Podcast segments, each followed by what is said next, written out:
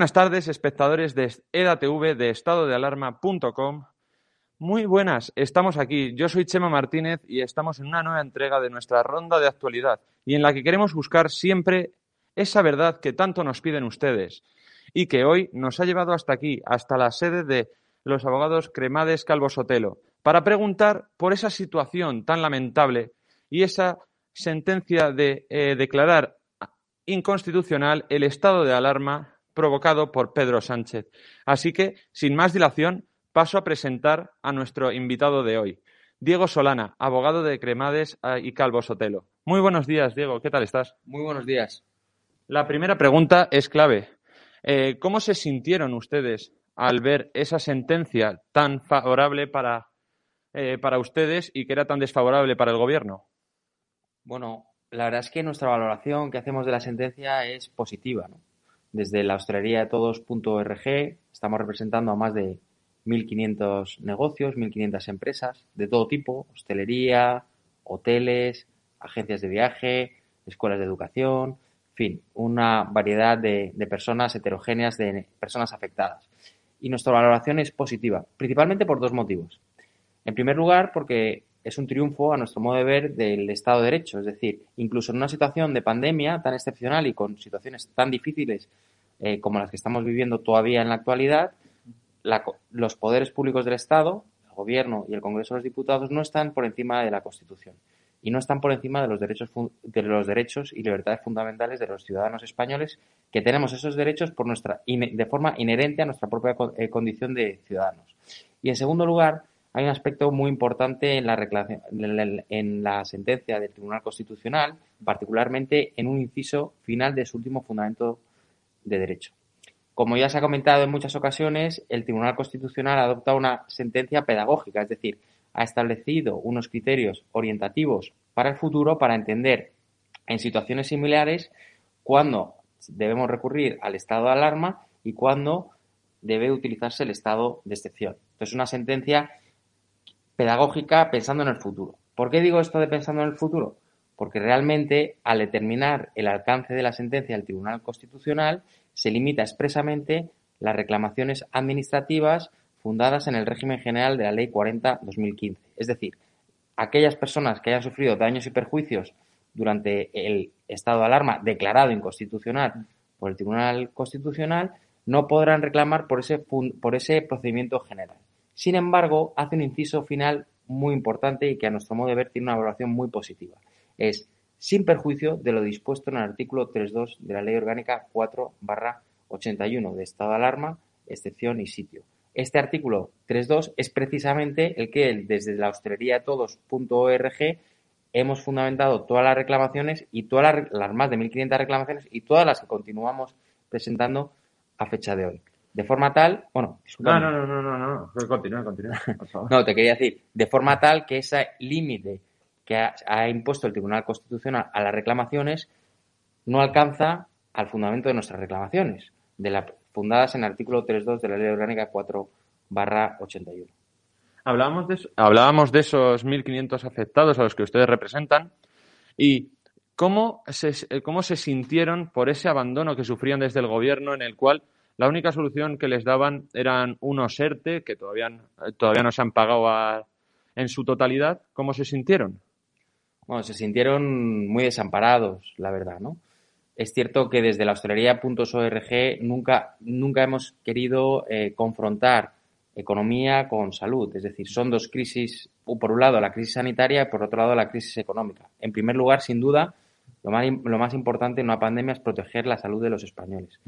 Ahora bien, es cierto también que hay una crisis económica y aunque pudiera ser proporcional o pudiera ser correcto el cierre de determinados establecimientos, que también lo establece el Tribunal Constitucional, desde los poderes públicos, desde todas aquellas eh, personas que representamos, se esperaba más desde los poderes públicos, particularmente todos estos fondos europeos que están llegando a España, más ayudas para que la gente pudiera continuar, superar esta crisis y pudiera la hostelería y otros negocios continuar con sus actividades y ejercitar la libertad de empresa. ¿Y se sienten engañados ahora mismo por esas entre que ahora salió la sentencia y ese auto en el cual se establece inconstitucional ese estado de alarma y luego ahora con esa situación tan, como comentaba eh, usted, de desamparo hacia los hosteleros, ¿se sienten engañados por, ese, por el gobierno?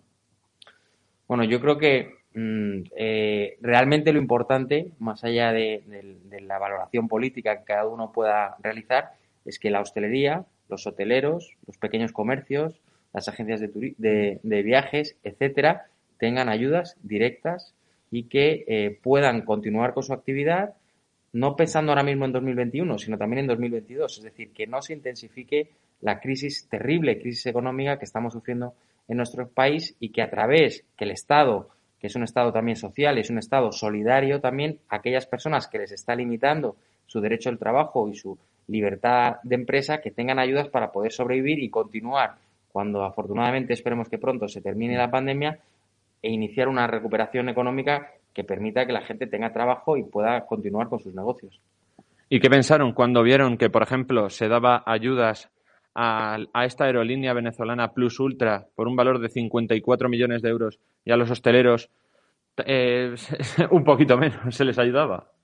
Bueno, realmente nosotros las valoraciones que hemos hecho siempre ha sido comparándonos con otros países. Entonces, si tú analizas las ayudas que se ha dado en Alemania, que eran hasta el 70% de la facturación que tenían los años previos a la pandemia, o la situación de Inglaterra, que ya no es parte del Reino Unido, que ya no es parte de la Unión Europea, pero es un país de nuestro entorno, o Francia, aquellas personas que les obligaban a cerrar les daban ayudas para que, de alguna forma, aquellas, que de alguna forma el Estado proteja ese frente económico que es el que más está sufriendo y que también hay muchas familias y muchas personas afectadas y que no se les puede dejar desamparados y un poco al albur de su propia suerte.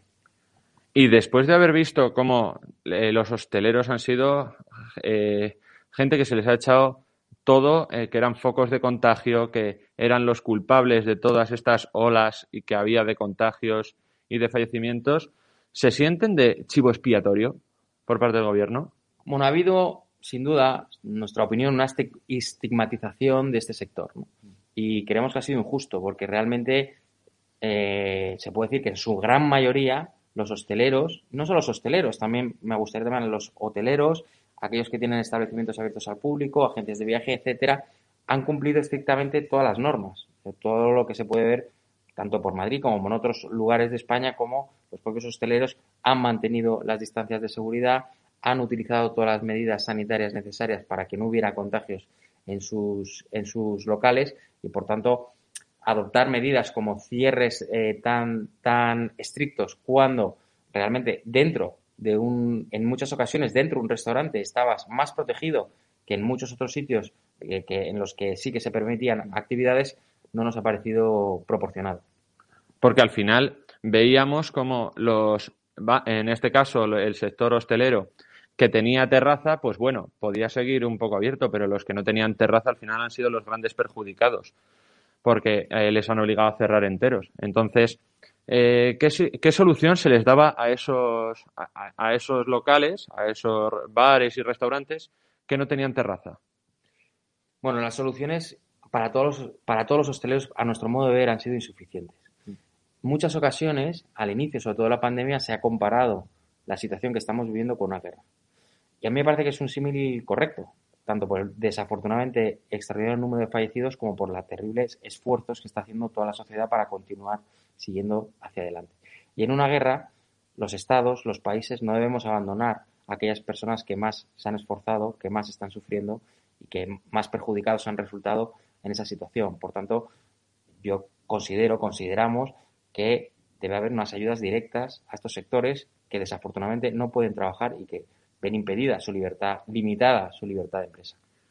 ¿Y le parece a usted como de cierta falsedad política en la cual se, eh, les criticaba a ustedes lo de, como estábamos comentando antes, ser como una especie de foco de contagios los bares y restaurantes y luego veíamos como hasta los mismos ministros de, de, este gobierno iban a esos bares y restaurantes y no, y no pasaba nada y seguían yendo. O sea, entonces, eh, ¿Eran ustedes de verdad los culpables o era solo una estratagema política?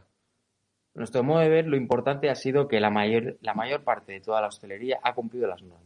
Entonces, lo que no se puede es porque en algunos supuestos concretos, así se han visto imágenes alguna vez en televisión o en otros circuitos algún local haya incumplido las normas, estigmatizar al conjunto de toda la hostelería. La hostelería en general ha respetado las normas, la distancia social, las medidas sanitarias y por tanto en absoluto puede, puede a nuestro modo de ver, calificarse que son centros de contagio. También hemos visto cómo había esa eh, distinción que se hacía desde el gobierno entre los locales, eh, en este caso de bares y restaurantes, y locales de ocio nocturno. ¿Usted ve tanta diferencia? ¿Se ve tanta diferencia entre, esos, entre esas medidas que se tomaban por parte del ocio nocturno que todavía les cuesta abrir, que han perdido, que son pérdidas millonarias? Y también eh, los bares y restaurantes también han, han tenido pérdidas millonarias pero ¿se ve tanta distinción en ese sentido para que haya medidas tan diferentes? La verdad es que son temas sanitarios. Mm, desde nuestro punto de vista, no es tan importante el cierre o no cierre. Lo importante es que si sanitariamente se decide que el ocio nocturno debe estar cerrado, al ocio nocturno hay que ayudarle. El conjunto de la sociedad debe ayudar a aquellos sectores que más están sufriendo. ¿no? Véase si son ocio, nocturno, agencias de viaje, restauración, hoteles o el sector turístico desde el momento en que continúa muy limitado el, espacio aéreo. Entonces, no es tanto a nuestro modo de ver qué sectores tienen que estar abiertos y cuáles no, sino aquellos que sanitariamente se decida que no pueden abrir, que se les dé ayuda para que puedan continuar con su actividad tan pronto termine la pandemia.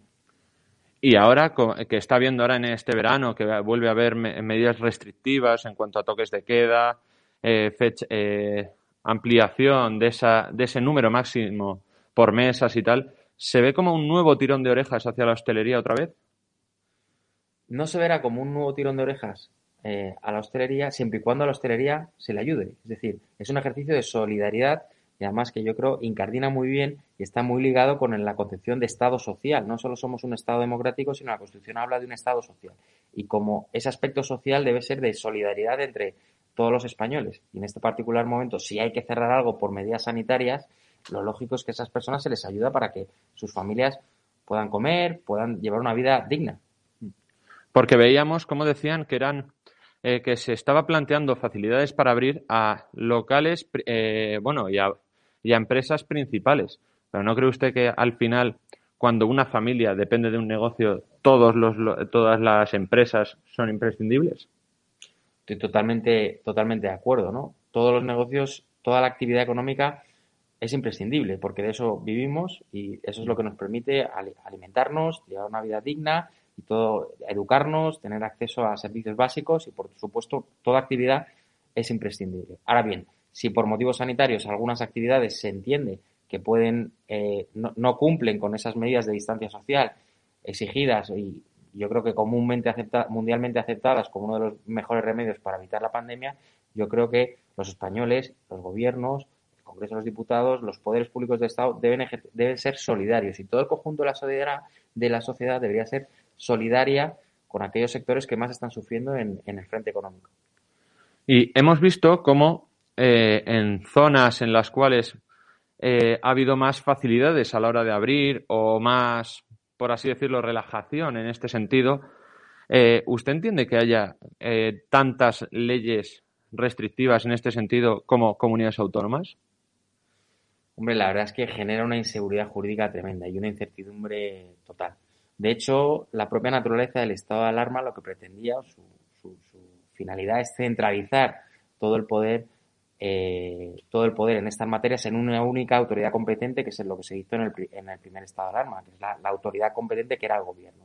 El hecho de que en el segundo estado de alarma se haya descentralizado, además de alguna forma de desnaturalizar la propia naturaleza del, del estado de alarma, lo que genera es incertidumbre, inseguridad jurídica y roza en muchas ocasiones la arbitrariedad, porque hay muchas decisiones que no se entienden muy bien por qué se toman con apenas días de, antelación y causando gravísimos perjuicios a hosteleros que no saben muy bien qué va a pasar mañana y es muy difícil llevar un negocio. Yo como abogado, o entiendo que tú como periodista, sería muy difícil llevar un negocio adelante si no sabes si mañana vas a poder trabajar o no, o, cuál, o si vas a poder atender a clientes o si te vas a poder desplazar ¿no? por, por, por, por, tu, por la calle.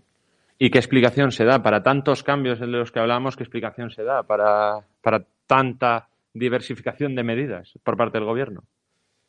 Bueno, eh, la verdad es que sería una respuesta muy profunda, pero básicamente en el segundo estado de alarma se decidió, el gobierno delegó las competencias que tiene como autoridad competente y propias del estado de alarma, es decir, centralizar todas las decisiones en una única autoridad competente, se decidió delegarlo en las comunidades autónomas.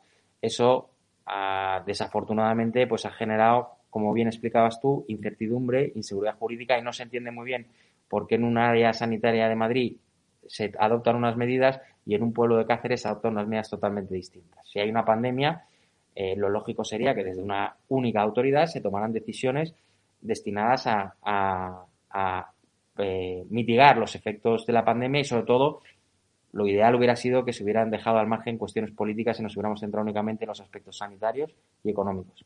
O sea, se ve más como una, como por así decirlo, eh, una lavada de manos para no perder votos y, una, y entonces una medida electoralista que más eh, ese abandono de las comunidades autónomas y dejarlo todo en las comunidades autónomas para que no afecte a nivel, a nivel de números y de votos? El análisis político a un jurista no le compete. A mí no, yo no puedo hacer una evaluación política, pero sí que es sorprendente que un estado de alarma que principalmente lo que pretende su, propia figura jurídica es eh, concentrar en una única autoridad competente todos los poderes del Estado para afrontar una pandemia, luego resulta que se delegue y eh, cada comunidad autónoma se convierta en una autoridad competente tomando decisiones totalmente incoherentes con las que toman otras eh, comunidades autónomas. A nuestro modo de ver, eso no ha sido positivo para eh, mitigar los efectos de la pandemia. Y a nivel de números, ¿cómo está siendo este 2021 en cuanto a número de reservas, en cuanto a locales y en cuanto a pérdidas? la situación de, de todos los negocios, bueno, eso se puede ver realmente cuando tú vas andando por la calle, a poco que tengas algún amigo que trabaje en una agencia de viajes, en un hotel, en un restaurante, en una escuela de educación, en, cualquier tipo de local de estos, que son millones y millones de personas y millones eh, de familias, la situación es dificilísima. Eh, la crisis económica no hace más que profundizar y Mm, no solo para este 2021, pero incluso para el 2022 las expectativas son malas. Por eso entendemos que es el mejor momento ahora para intentar inyectar liquidez a todas estas empresas y ayudarlas desde el conjunto de la, de la sociedad. ¿Se ve como una salvación esa llegada de fondos europeos en la cual eh, se puede fortalecer este sector tan golpeado? Sería eh, una gran solución y, desde la hostelería de todos.org esperamos que así sea, que esos, esos, eh, ese dinero que se va a recibir de la Unión Europea y que es dinero también de los españoles que hemos contribuido a esos a ese fondo se destine a los aspectos a los a las áreas económicas que más han sufrido eh, este cataclismo de la pandemia y los sectores a los que nos hemos referido con anterioridad son imprescindibles que no se ayuda a la hostelería a los hoteles al sector turístico, al pequeño comercio, a todas aquellas personas que más están sufriendo y que peor lo están pasando, nos parecería algo totalmente incoherente con la propia finalidad de, los fondos eh, europeos. Y aparte de esa llegada de fondos europeos eh, eh, como ayuda económica, ¿qué cree usted que se debería hacer por parte de las instituciones, tanto gubernamentales como a nivel de comunidades autónomas, para ayudar a salvar este, este, este sector? A nuestro modo de ver, la clave son las ayudas directas. Antes estábamos hablando de cómo las reclamaciones que se han planteado desde la hostelería de todos.org se han visto reforzadas por la sentencia del Tribunal Constitucional. No tiene ningún sentido que esto se judicialice. No hay por qué esperar dos o tres años a que la sala del Tribunal Supremo determine si estas personas tienen derecho o no a ser indemnizadas. Lo más correcto sería alcanzar algún tipo de acuerdo a través de estos fondos, estas ayudas directas que satisfaciera a los reclamantes y a la vez eh, evitara una sentencia dentro de dos o tres años que puede poner al gobierno de turno en una situación muy complicada. Y hemos visto también cómo por parte de los hosteleros en este sentido se ha eh, tomado como medida esa entrega a domicilio. Se, eh, ¿se ha aumentado tanto esa, ese, en este sentido con la entrega a domicilio?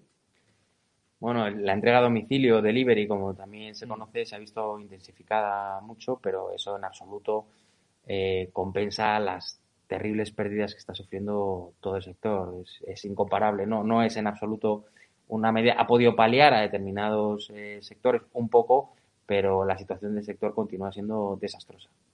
¿Y se pueden pedir ahora reclamaciones o cómo está eh, en ese sentido la situación ahora mismo? De tanto se le puede reclamar ese, esas no todas esas pérdidas, pero algo que mitigue esa fatiga que tienen los hosteleros ahora mismo. Bueno, mm, después de haber leído la sentencia del Tribunal Constitucional que expresamente no excluye de, su, de su, permite o de alguna forma diferencia entre el artículo 3.2 de la Ley Orgánica 4-81 y el régimen general de responsabilidad patrimonial, totalmente sí que se pueden iniciar nuevas reclamaciones. El segundo estado de alarma terminó el 10 de mayo del año 2021 y por lo menos hasta el 10 de mayo de 2022 continuaremos eh, interponiendo nuevas reclamaciones de aquellas personas que quieran eh, reclamar y ejercitar su derecho a la reclamación. Y ya para terminar, ¿usted cree que se, podría, que se puede salvar este sector? Por supuesto que sí.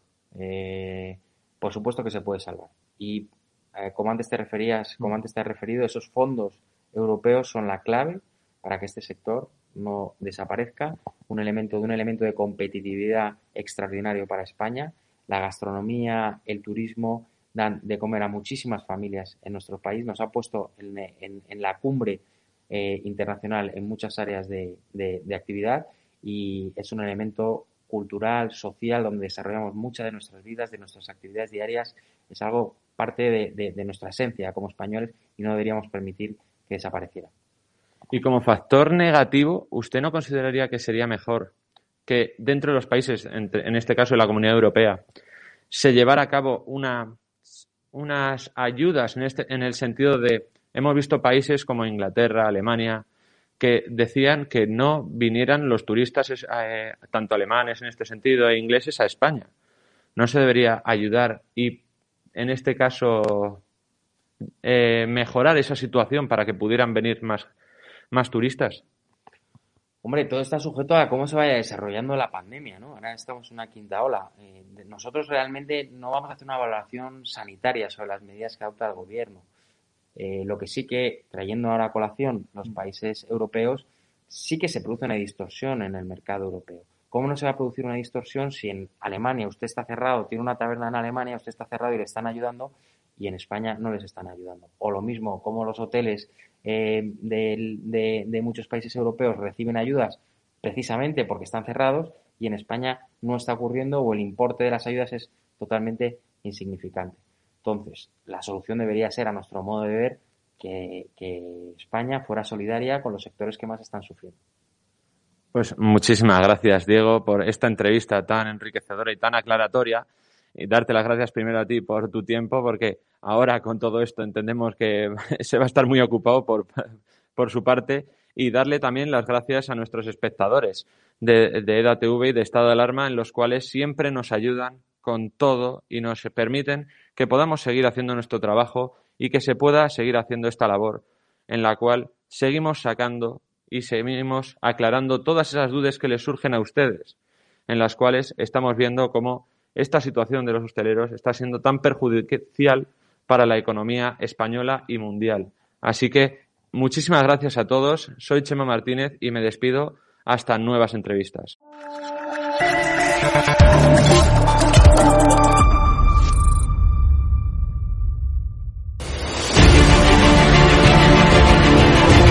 Le he preguntado, usted está siendo investigada por presunta administración desleal. Después es una vergüenza que la extrema derecha media... ¿Quién es la extrema derecha? Los que contratan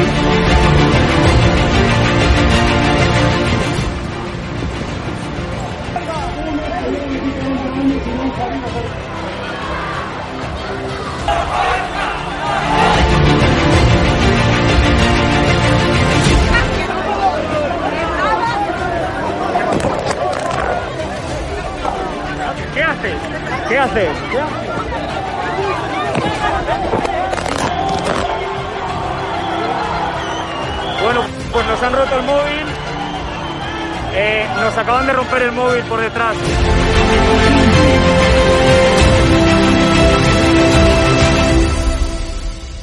edatv.com, ¿vale? Pincháis aquí y ponéis los datos fundamentales. Y ahora, como veis, eh, nos pide que firmemos este contrato de suscripción, lo leéis con calma, por supuesto, y le dais a continuar.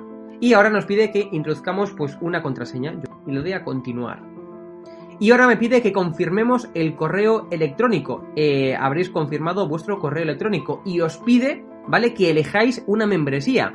Está gratis, mensual, semestral, anual, ¿vale? Pues podéis elegir, por ejemplo, si queréis ayudarnos pues con 9,99 euros al mes y con la tarifa eh, plata, pues le dais a aceptar y suscribirse. Pincháis aquí y como veis, ya os dice aquí, os pone todo claro, a Fact News Consulting, plata, tarifa plata mensual, 9,99 euros, le dais a pagar y os abrirá ya pues el TPV, ¿no? Ponéis vuestra tarjeta bancaria, ponéis la caducidad, el código de seguridad y ya podéis llegar a pagar dándole a este botón automáticamente.